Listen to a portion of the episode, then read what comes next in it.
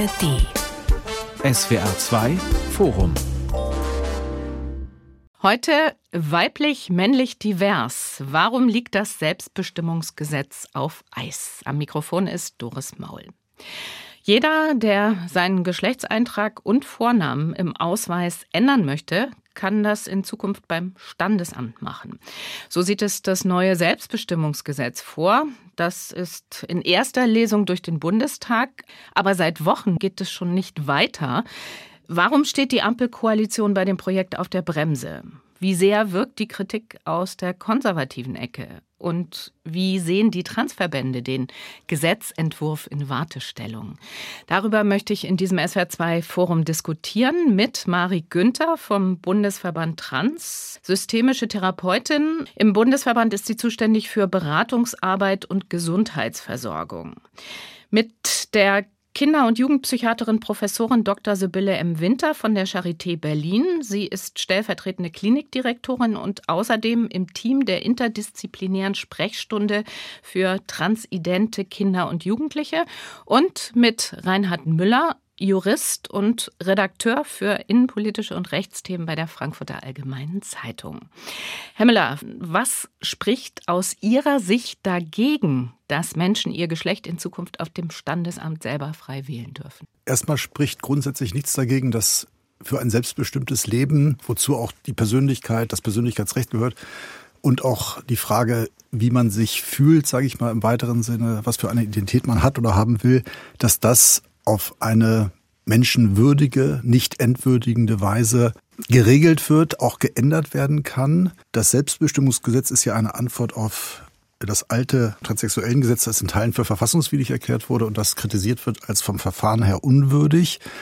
Die Kritik richtet sich daran, und das ist auch ein Grund dafür, dass es wohl hakt, nicht unbedingt nur aus der konservativen Ecke, dass damit Folgen verbunden sind, gesellschaftlicher Art, aber auch für Jugendliche, die ja schon vor 14 mit den Erziehungsberechtigten nach 14 dann unter bestimmten Voraussetzungen auch ihr Geschlecht ändern können, dass das eben doch aus Gesichtspunkt des Jugendschutzes, aber auch der gesellschaftlichen Folgen, dass es eben doch eingreift sehr stark. Und das ist auch der Grund für den Widerstand. Und da muss man eben genau hingucken. Auf die Detailkritik werden wir im Laufe dieser Sendung schauen. Marie Günther, das Selbstbestimmungsgesetz ist ein Gesetz gegen Diskriminierung und für mehr Autonomie transidenter Menschen.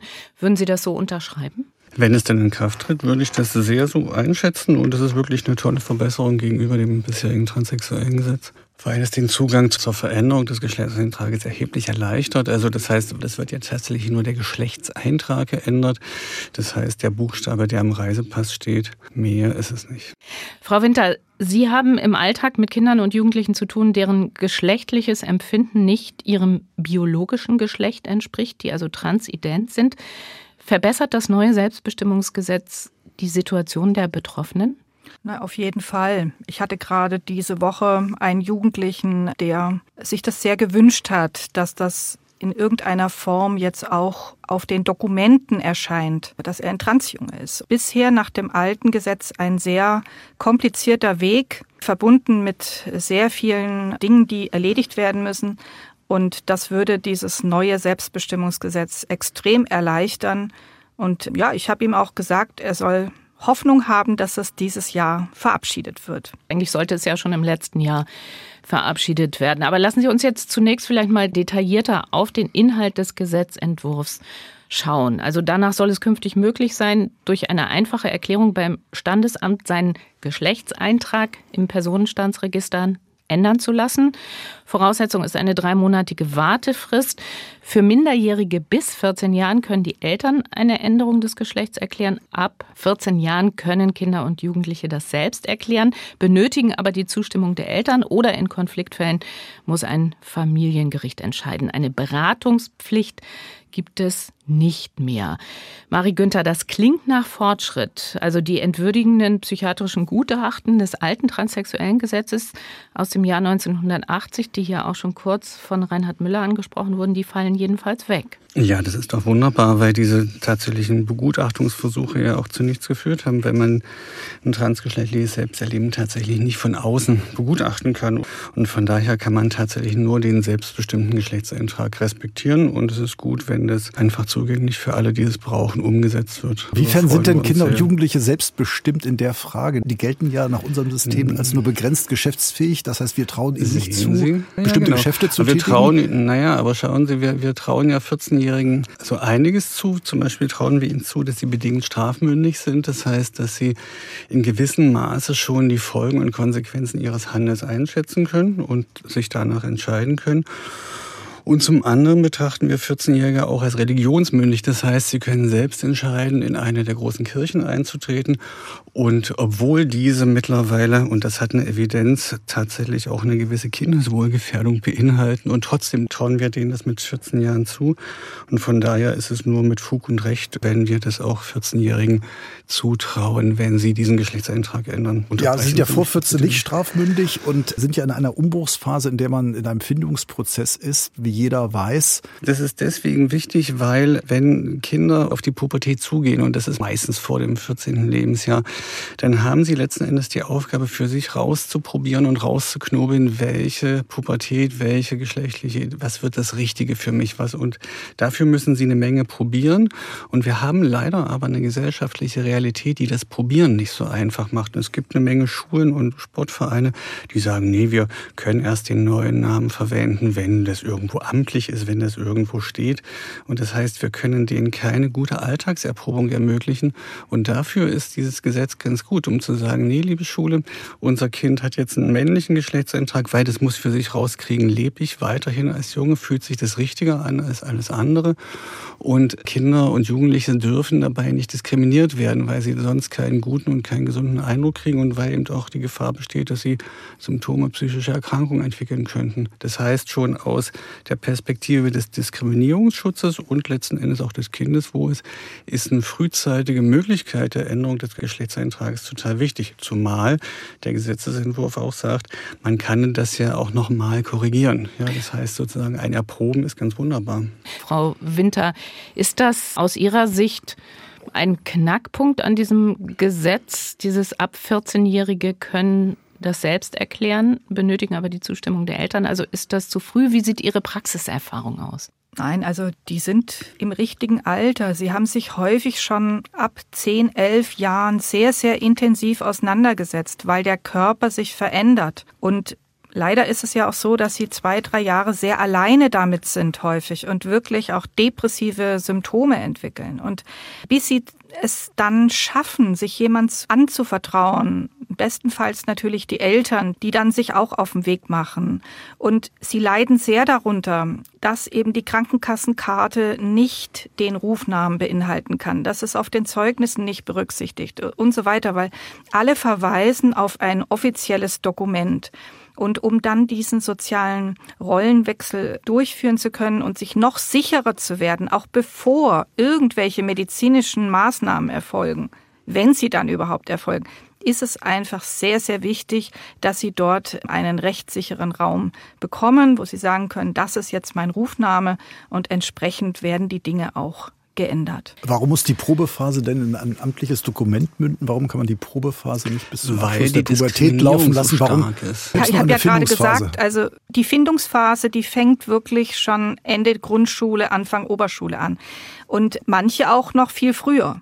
Aber der Regelfall ist eher mit der körperlichen Veränderung. Und die sind in einer schon lange währenden Findungsphase, wo sie nicht das Selbstbewusstsein haben, das auch ohne in irgendeiner Form eine Bestätigung zu bekommen, zum Beispiel durch ein offizielles Dokument, das dann eben dadurch sehr viel schwieriger für sie macht.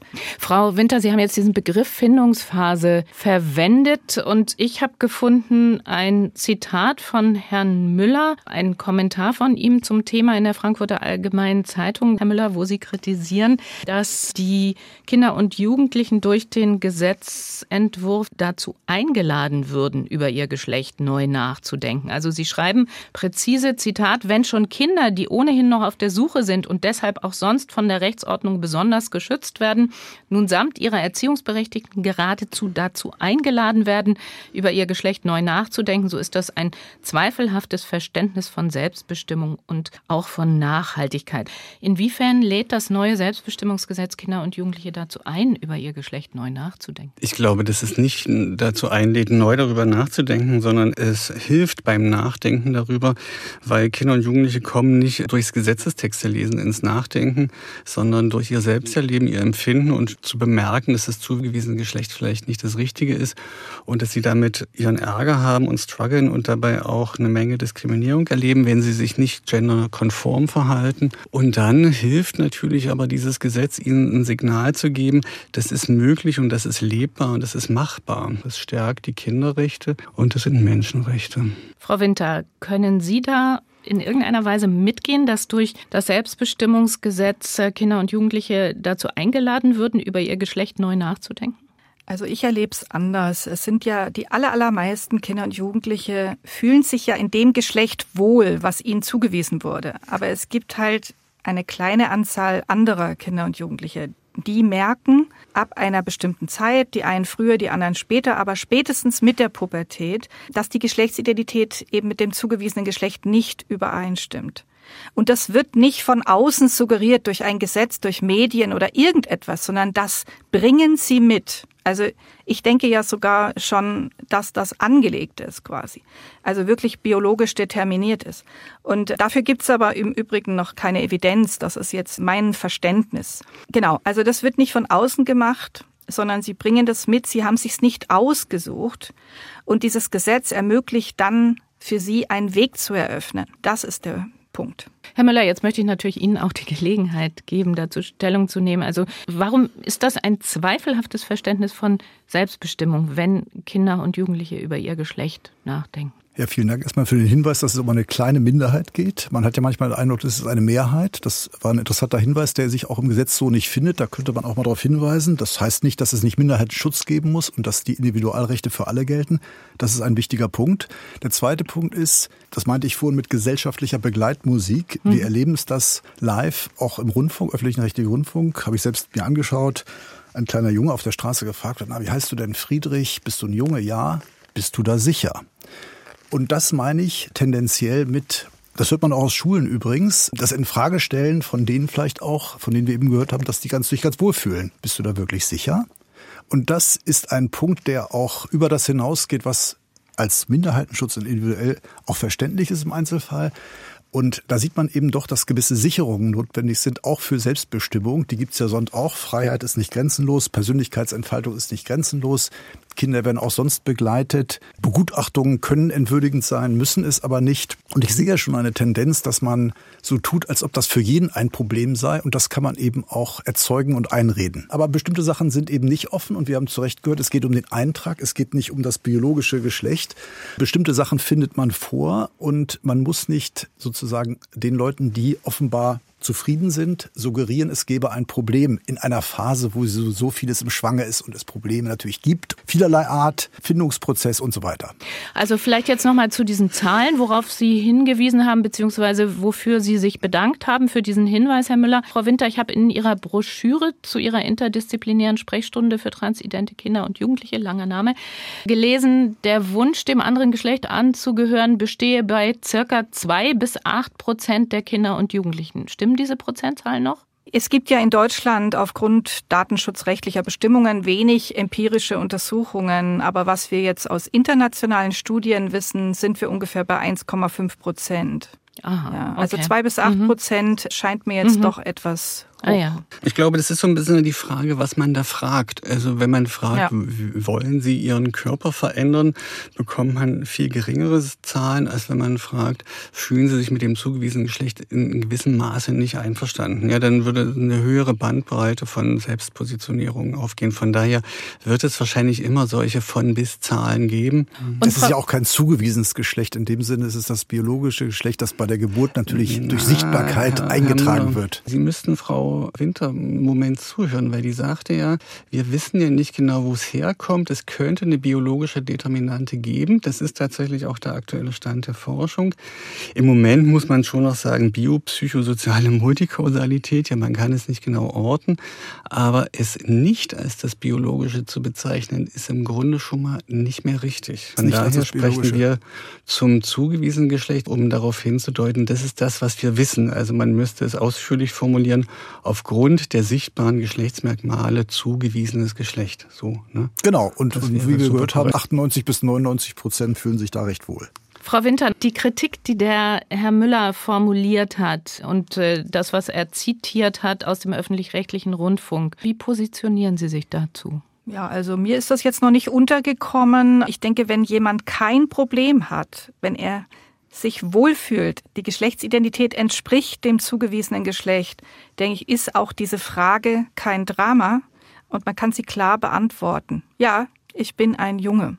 Grundsätzlich finde ich schon wichtig, dass in den Schulen das auch Thema wird, weil wie gesagt 1,5 Prozent ist jetzt nicht wahnsinnig viel, aber es ist auch da. Das ist eins von 100. Das heißt, in drei Klassen gibt es auf jeden Fall ein Jugendlicher, Jugendliche, die damit zu tun hat. Insofern finde ich es gut, dass die Schulen sich damit beschäftigen und dass es Thema wird. Ja gut, ich meine, in einer Umbruchsphase lässt man sich vielleicht schon, je nachdem, wie das zum Thema gemacht wird, schon irgendwie beeinflussen. Aber vielleicht können wir noch weitergehen. Es hat ja noch weitere Auswirkungen, gerade weil wir bei der Schule jetzt sind. Es gibt ja bestimmte Anknüpfungen an das Geschlecht, die rechtlich auch determiniert sind. Und es gibt zwar diese Jahresfrist, also es wurde ja zu Recht angesprochen, es gibt schon Sicherungen, es gibt eine Jahresfrist, also man kann sich um entscheiden. Aber es gibt ja gesetzlich ziemlich viele Regelungen und einige sind durchaus relevant, die an, in dem Fall Männer und Frauen, die unterschiedliche Anknüpfungen stellen. Das kann ein Berufseinstieg sein, das kann das Sportabitur sein. Und da gibt es natürlich dann auch wieder Verzerrungen. Das sehen wir nicht nur im Profisport, sondern eben auch, das könnte der Fall auch sein bei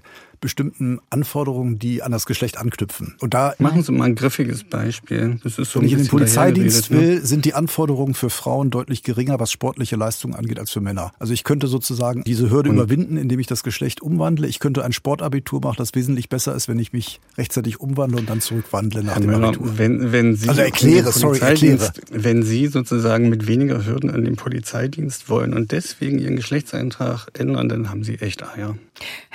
Jetzt versuchen wir das doch aber auch nochmal auf eine sachliche Ebene. Das ist interessant, weil wir reden sonst über 1,5 Prozent und jetzt wird das so, es ist witzig, dass das so abgetan wird. Ja, also wie gesagt, glaube, die Bitte um eine sachliche Diskussion nochmal. Es geht ja darum, dass wir klären wollen, welche Kritikpunkte gibt es tatsächlich an dem Gesetz Entwurf beziehungsweise an dem Gesetz, das in der erster Lesung durch den Bundestag gegangen ist. Einmal von eher konservativer Seite und dann von Transverbänden, Marie Günther. Darauf sind wir bislang. Und von feministischer Seite. Und von feministischer Seite, ja, darauf sind wir bislang noch nicht richtig eingegangen. Deswegen, mhm. also wenn Sie diese Kritik, die Sie, gehen wir mal langsam vor, Herr Müller, wenn Sie diese Kritik, die Sie eben ansatzweise formuliert haben, auf den Punkt bringen wollten, mit den sportlichen Leistungen, die unterschiedlich sind, je nach Geschlecht, dann zielt das in Richtung Gleichberechtigung, Gleichstellung. Also das Selbstbestimmungsgesetz steht der Gleichstellung der Geschlechter entgegen. Ist das der Punkt?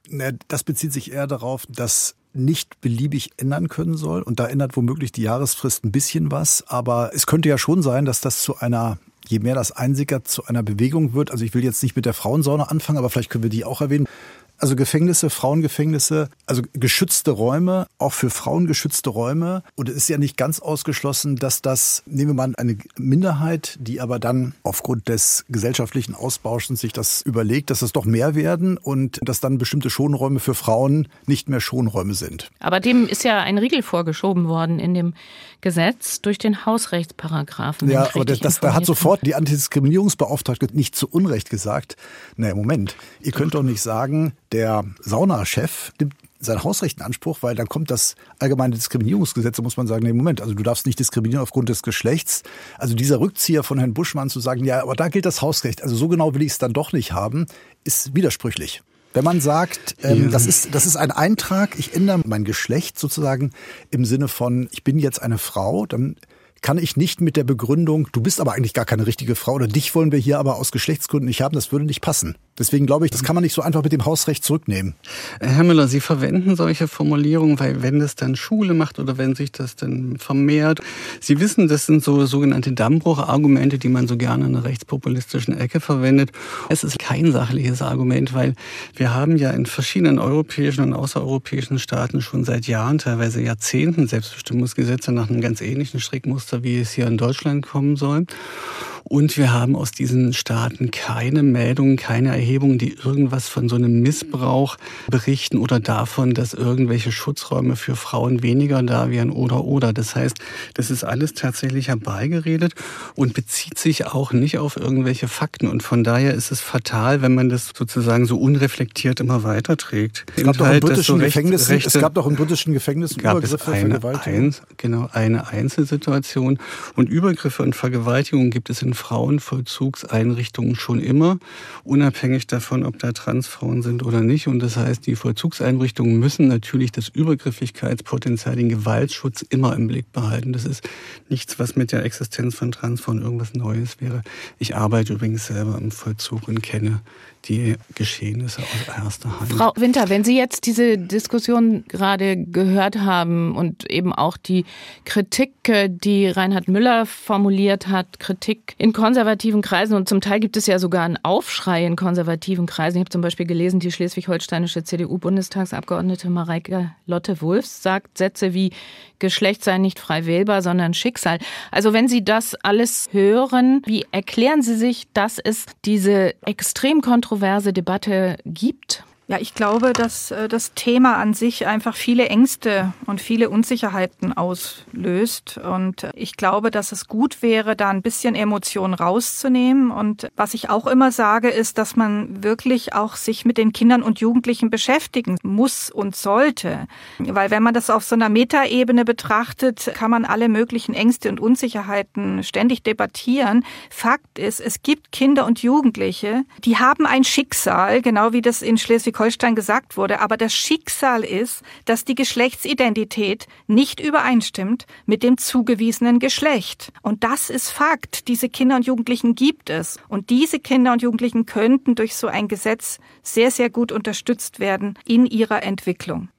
Also Entemotionalisierung der Diskussion, das ist ein ganz wesentlicher Unbedingt, Punkt. Unbedingt, ganz, ganz wichtig. Nur ganz kurz nochmal, weil ich noch was gefunden hatte von unserem Londoner Korrespondenten, der geschrieben hatte, berichtet hatte, dass die dort einen Dienst für die Entwicklung der Geschlechtsidentität eben aufgelöst hatten, weil Jugendliche beklagt hatten, dass ihnen vorschnell bei der Geschlechtsumwandlung geholfen wurde. Sie hätten sich im Rückblick lieber eine psychologische Beratung gewünscht. Das ist jetzt nur ein Schlaglicht. In England und Großbritannien ja. gab es ja diese Fälle auch mit dem Gefängnis. Nur zu sagen, es gibt da in ganz Europa Europa, wo es überall Gesetzesentwürfe, die ja teilweise auch verändert wurden, gibt, keine Probleme, ist eben auch ein bisschen schubladenhaft. Weiblich, männlich, divers. Warum liegt das Selbstbestimmungsgesetz auf Eis? Das ist heute das Thema in diesem SWR2 Forum mit der Kinder- und Jugendpsychiaterin Professorin Sibylle Maria Winter, mit Mari Günther vom Bundesverband Trans und mit dem FAZ-Redakteur Reinhard Müller. Wir haben bislang noch gar nicht darüber gesprochen, welches die Kritikpunkte an dem Selbstbestimmungsgesetz aus der Perspektive des Bundesverbands Trans sind.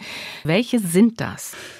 Ich muss wirklich zur Kritik immer dazu sagen, dass wir natürlich heilfroh sind, wenn das Transsexuellengesetz abgeschafft wird, weil es absolut unwürdig ist. Ja, das sozusagen beruht eigentlich noch auf der Rechtsauffassung, die auch den Paragraphen 175 hervorgebracht hatte. Der ist langst Geschichte, aber das Transsexuellengesetz ist halt immer noch da und das muss dringend geschafft werden. Wir haben uns natürlich genau angeschaut, was hat die Bundesregierung da als Entwurf produziert. Wir finden natürlich gerade die, die Infragestellung des Zugangs für Minderjährige schwierig, weil wir wissen, dass Minderjährige einfach nochmal eine höhere Diskriminierungslast haben und eigentlich da besonderen Schutz brauchen. Und wir finden natürlich auch solche Auswüchse etwas bizarr, dass sozusagen alle deutschen Sicherheitsbehörden über die Änderung von Vornamen und Personenstand informiert werden sollen, weil wir glauben, dass das ja sozusagen so eine Misstrauensidee dabei ist. Wir finden es halt natürlich auch wichtig, dass das ein stärkendes, ein unterstützendes Gesetz wird und nicht voller Formulierungen ist, die eigentlich so eine Idee beinhalten oder so transportieren. Man müsse die Transpersonen ganz genau beobachten werden und dürfe die gar nicht so vor sich hinleben lassen, weil das würde ja eine Bedrohung darstellen. Und wir wissen, dass halt, wenn solche Bedrohungsszenarien medial transportiert werden und immer wiederholt werden, dann steigt auch tatsächlich die reale Diskriminierung und die Angriffe auf Transpersonen im öffentlichen Raum. Und das muss natürlich unbedingt verhindert werden. Ja, also zum Beispiel auch diese Idee, dass im Spannungs- und Verteidigungsfalle Personenstandsänderungen rückgängig gemacht werden müssen, wenn sie weg vom Männlichen stattgefunden haben. Ja, dahinter steht ja so eine, finde ich, schon interessante Idee, dem deutschen Manne als solchen zuzutrauen, dass wenn der Russe kommt, einen Rock anzuziehen und sich einen weiblichen Personenstand zu verschaffen, um sozusagen sich der vaterländischen Pflicht zu entziehen. Also da müsste eigentlich so eine Proto-Deutschen wie Friedrich Merz oder Till Schweiger auf die Barrikaden gehen und sagen, was wird uns unterstellt. Ja. Selbst in Griechenland gibt es ein Selbstbestimmungsgesetz und die sind seit vielen Jahren im sogenannten Spannungsfalle mit der Türkei. Und selbst dieser Staat hat es nicht für wichtig erachtet, da so einen Passus einzubringen. Ja.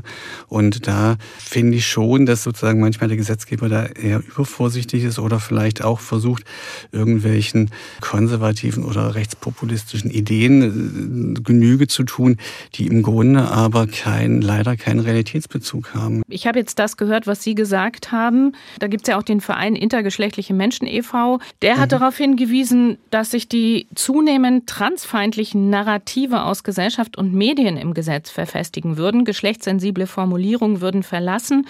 Stattdessen falle der Gesetzentwurf in binäre Muster zurück. Zunehmend transfeindliche Narrative. Nehmen Sie das auch so wahr, Frau Winter? Weil ich denke, wenn man tagtäglich sich in der Praxis mit diesem Thema beschäftigt, dann ist man ja auch besonders sensibilisiert dafür, so etwas aufmerksam zu registrieren. Naja, gewisse Stimmungen gibt es schon in der Gesellschaft, ne, die ähm, zum Teil homophob, transfeindlich sind. Das muss man, glaube ich, schon sagen. Ich in der Praxis habe indirekt damit zu tun, weil die Kinder und Jugendlichen das natürlich auch mitbekommen. Und äh, ich kann nur immer wieder sagen, jetzt eben die Jugendlichen, die ich sehe, dass sie halt große Angst haben, das in der Schule zum Beispiel zu sagen. Das heißt, sie haben nur wenig Verbündete und das führt dazu, dass sie eben zum Teil gar nicht mehr in die Schule gehen, weil sie das nicht aushalten, weil sie es nicht schaffen. Aber sie haben Angst vor der Transfeindlichkeit, mhm. dass es kein Verständnis gibt in der Schule. Sie haben zum Teil Lehrer, die das offen auch sagen, dass sie das nicht haben. Und insofern macht es mir natürlich schon auch in der Praxis Probleme. Marie Günther, welchen Diskriminierungen sind Transmenschen tatsächlich im Alltag hier und heute immer noch ausgesetzt? Im Grunde gibt es kaum einen Lebensbereich, in dem Transpersonen keine Diskriminierung erleben. Also das hat immer was damit zu tun, mit welcher EC-Karte wird bezahlt, äh, Fahrkartenkontrolle. Gerade Kinder und Jugend, also Jugendliche mit so einer Schülerfahrkarte, ne, wenn dann der Name nicht stimmt, bekommen die Ärger. Es gibt Kinder und Jugendliche, die trinken morgens nichts mehr zu Hause, weil sie Angst haben, auf der Schule auf irgendein Klo zu müssen und dann Ärger zu kriegen, wenn sie auf das Klo gehen, wo sie hin möchten. Und das heißt, den ganzen Tag nichts trinken, teilweise ja bei Ganztagsschulen.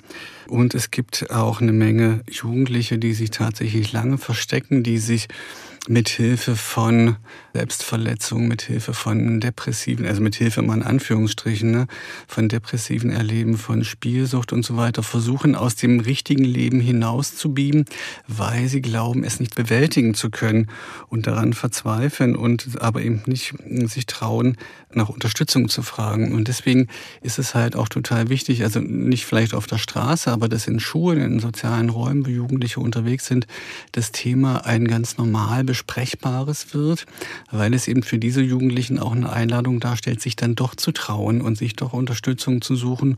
Und wir wissen eben aus der Versorgung von Transpersonen, aus der psychosozialen Versorgung, dass umso eher man sich outet, umso gesünder ist man. Ja, das heißt, wenn Menschen viele Jahrzehnte auf diesem Thema sitzen bleiben und sich nicht trauen, entwickeln sie schon eher auch eine Menge Symptome von Erkrankungen, um das halt irgendwie auszuhalten und das tut ihnen insgesamt gar nicht gut.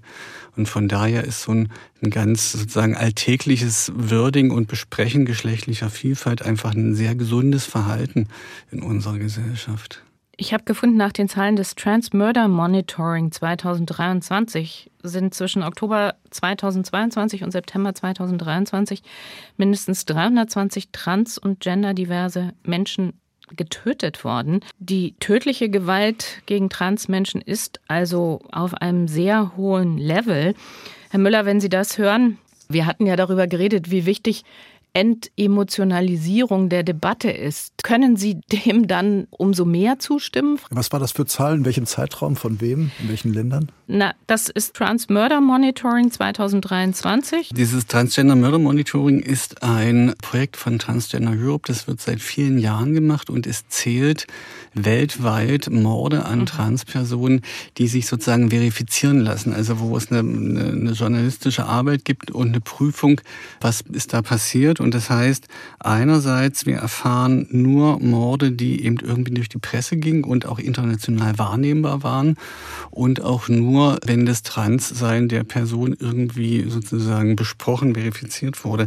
Und das ist also nicht mal die Spitze vom Eisberg, sondern nur ein, ein ganz ganz geringer Prozentsatz von Gewalt und Morden an Transpersonen, die stattfinden. Die meisten werden im südlichen Amerika gezählt, aber auch in vielen anderen Ländern.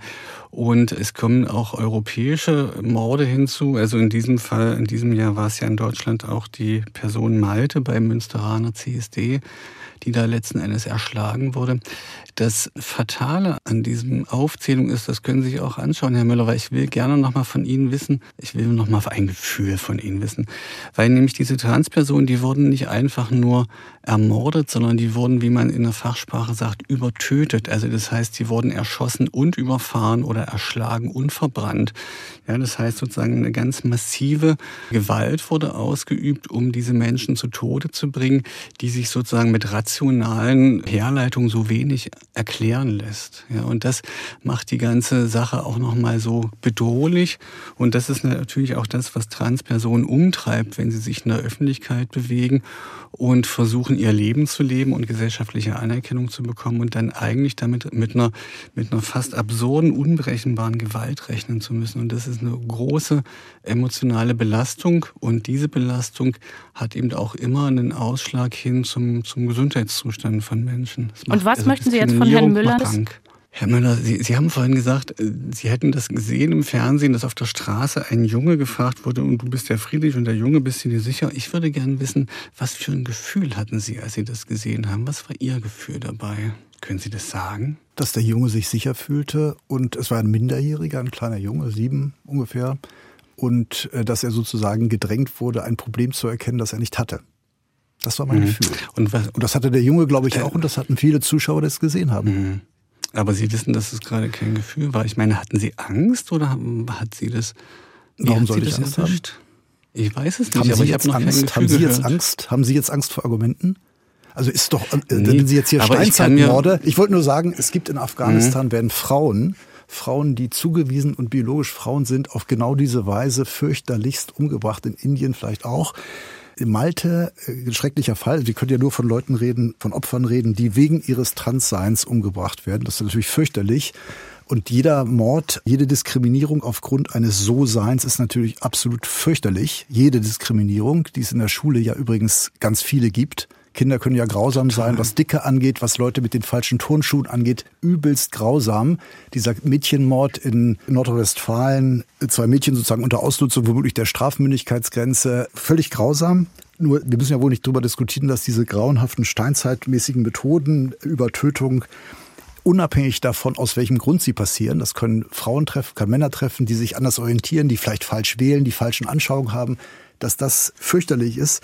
Und ich glaube in der Tat, wir müssen diskriminierungsfrei erziehen. Das ist total schwer, aber keiner darf diskriminiert werden, weil er so ist, wie er ist. Aber wir sind bei den gesellschaftlichen Einstellungen gegenüber Transmenschen, die offenbar auch zu solchen Taten führen können. Ja, aber ich bin, also ich meine, da müsste man für Deutschland zum Beispiel, wo wir es überschauen können, diesen Fall, in der Tat an der Demonstration war das ja, glaube ich, dieser Fall, den Sie erwähnt haben, da müsste man ja fragen, also gibt es eine Stimmung, die von wem aufgezäumt wird, äh, dass sozusagen jemand, der sein Geschlecht ändert oder sich nicht sicher fühlt, dass der sozusagen zum Abschluss freigegeben wird, ist stärker als es gibt ja auch Frauenfeinde, Männerfeinde in bestimmten Konstellationen. Das sehe ich jetzt nicht. Es gibt von beiden Seiten eine aufgehitzte Debatte. Das liegt, glaube ich, daran, dass es in der Tat so ein biologistisches Thema im weiteren Sinne betrifft. Und es schaukelt sich womöglich hoch, aber es werden auch wichtige Punkte angesprochen, sonst würden wir hier nicht sitzen. Aber ich sehe jetzt nicht, dass da eine Hasskampagne dass man irgendwen dafür verantwortlich machen kann. Es, ich meine, alle Schwarze haben wir jetzt immer noch nicht angesprochen. Es ist ja nicht so, dass das alles. Doch, wir haben sie schon angesprochen, aber ja, noch nicht aber ausdiskutiert. Warum sind Feministinnen dagegen? Warum sind Feministinnen ja, aber dagegen? Zum Beispiel, wenn, wenn diese eine Frau von Bratmir doch im Bundestag andere Abgeordnete angreift, dann ist das schon auch eine Hetzkampagne, die eben auch durch die Medien geht. Also es gibt schon Leute, die man als Verursacherin von Hetze und von Gewalt definieren kann. Ja. Warum sind ja, die muss man natürlich, wenn das die muss man natürlich dann auch zur Rede stellen und gegebenenfalls strafrechtlich verfolgen, ist ja völlig klar. Warum sind Ali Schwarzer und zum Beispiel Emma-Redakteurin Chantal Louis dagegen, haben Sie eben gerade gefragt. Die haben ja auch dieses Buch geschrieben, Transsexualität, was ist eine Frau, was ist ein Mann.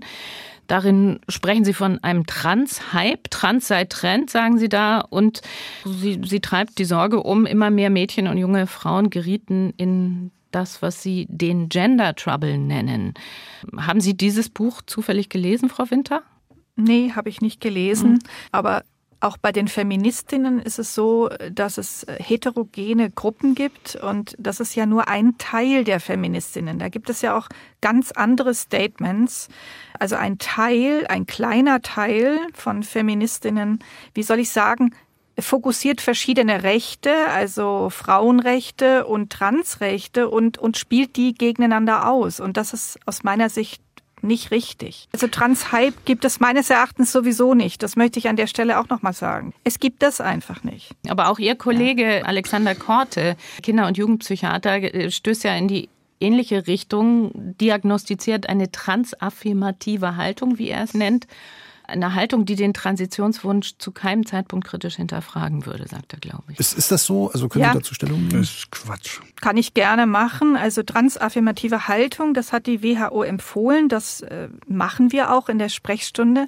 Das heißt, das ist eine geschlechtsunterstützende Behandlung. Und das ist auch richtig so. Es gab nämlich in den letzten 100 Jahren die Praxis, alles zu hinterfragen, das als psychiatrische Erkrankung zu sehen oder andere psychiatrische Erkrankungen dafür verantwortlich zu machen. Punkt, Punkt, Punkt. Und genau um dem etwas entgegenzusetzen, gibt es jetzt eine transaffirmative Haltung.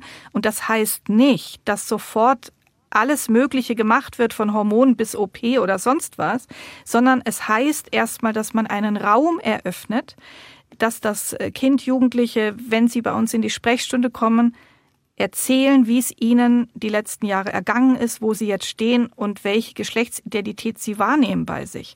Und dann vermitteln wir, dass wir gemeinsam den Weg weitergehen. Möglichst natürlich auch mit den mhm. Bezugspersonen.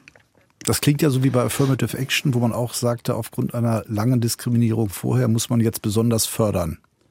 so klingt ja transaffirmativ. Geht, ähm, Nein, nee, das, kommt das würde daher, ich so nicht dass sehen. Die WHO, die ja. WHO hat ja deutlich markiert, ein transgeschlechtliches Erleben ist keine psychische Erkrankung mehr, ist in der ICD-11 dokumentiert. Das hat sich ja die Weltgesundheitsorganisation so ausgedacht und nicht, nicht ein Transverband. Ja? Und, und jetzt geht es darum, diese, diese Entpsychopathologisierung umzusetzen. Und wenn ich mit Eltern im Gespräch bin, habe ich das häufig, ich erkläre denen das dann so immer am Beispiel Rücken. Ne? Und ich sage denen, wenn Sie jetzt als Vater zum Beispiel zum Arzt gehen und sagen, Sie haben Rücken, dann erwarten Sie, dass, dass der Arzt Arzt nachfragt, dass der interessiert ist, dass der versucht zu verstehen, was genau ist das von Schmerz, wo könnte er herkommen und was könnte man machen. Und dann wird die Ihnen vermutlich ein, zwei Möglichkeiten anbieten und Sie können zusammen überlegen, was Ihnen vielleicht helfen würde.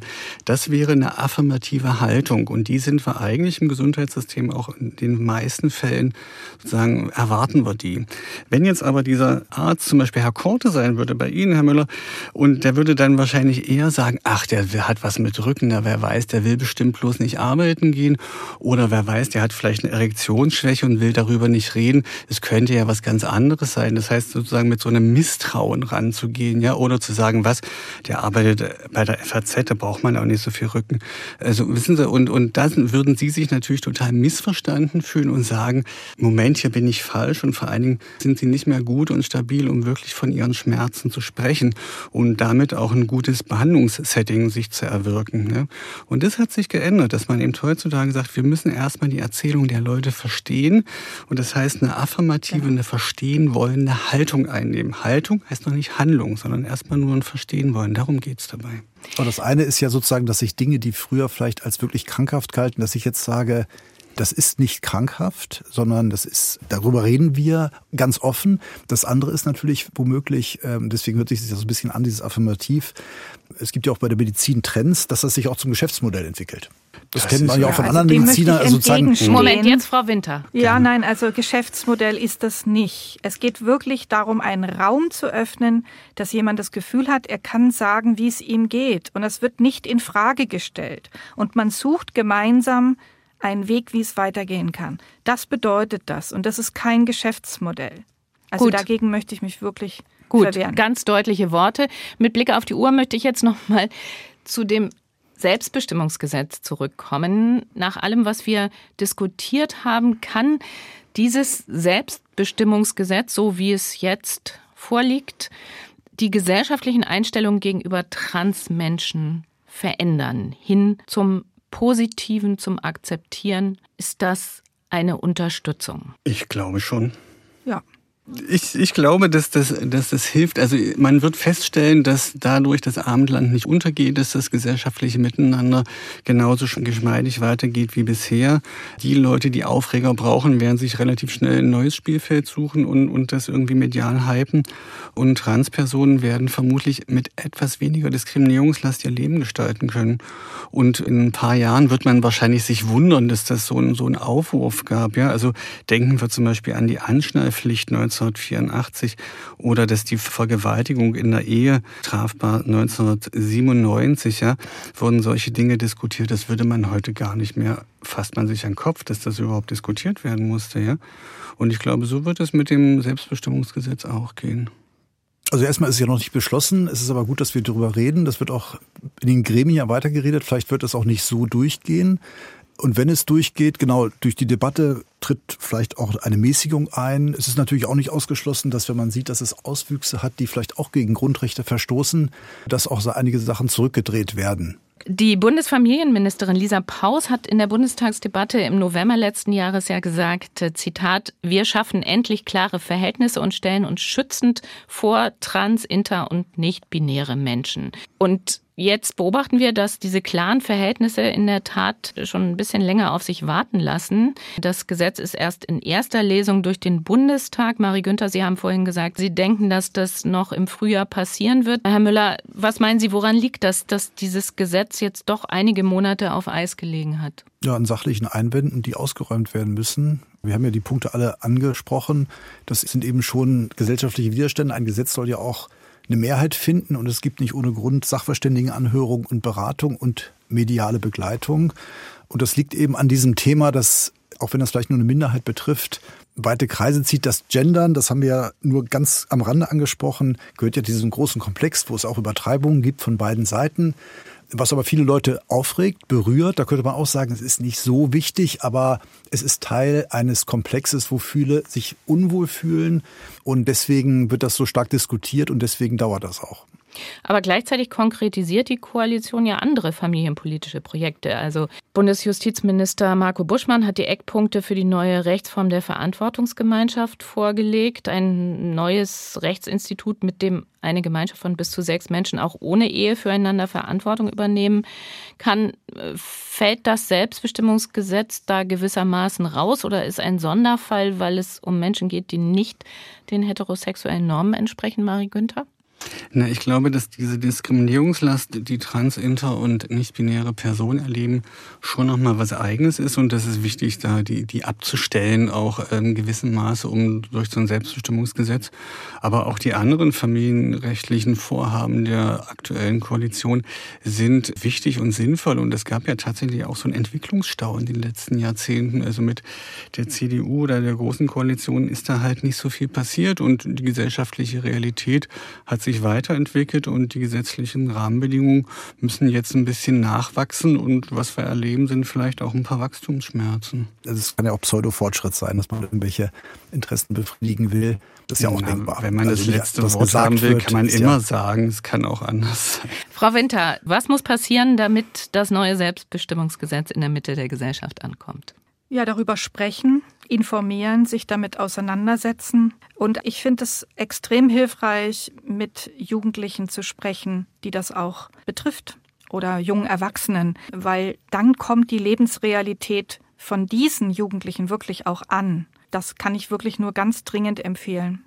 Weiblich-männlich divers. Warum liegt das Selbstbestimmungsgesetz auf Eis? Das war heute das Thema in dieser SWR2 Forumrunde mit der Kinder- und Jugendpsychiaterin Sibylle im Winter, der systemischen Therapeutin Marie Günther vom Bundesverband Trans e.V. und mit dem Redakteur bei der Frankfurter Allgemeinen Zeitung Reinhard Müller. Ich sage Danke in die Runde. Ich bin Doris Maul. Machen Sie es gut.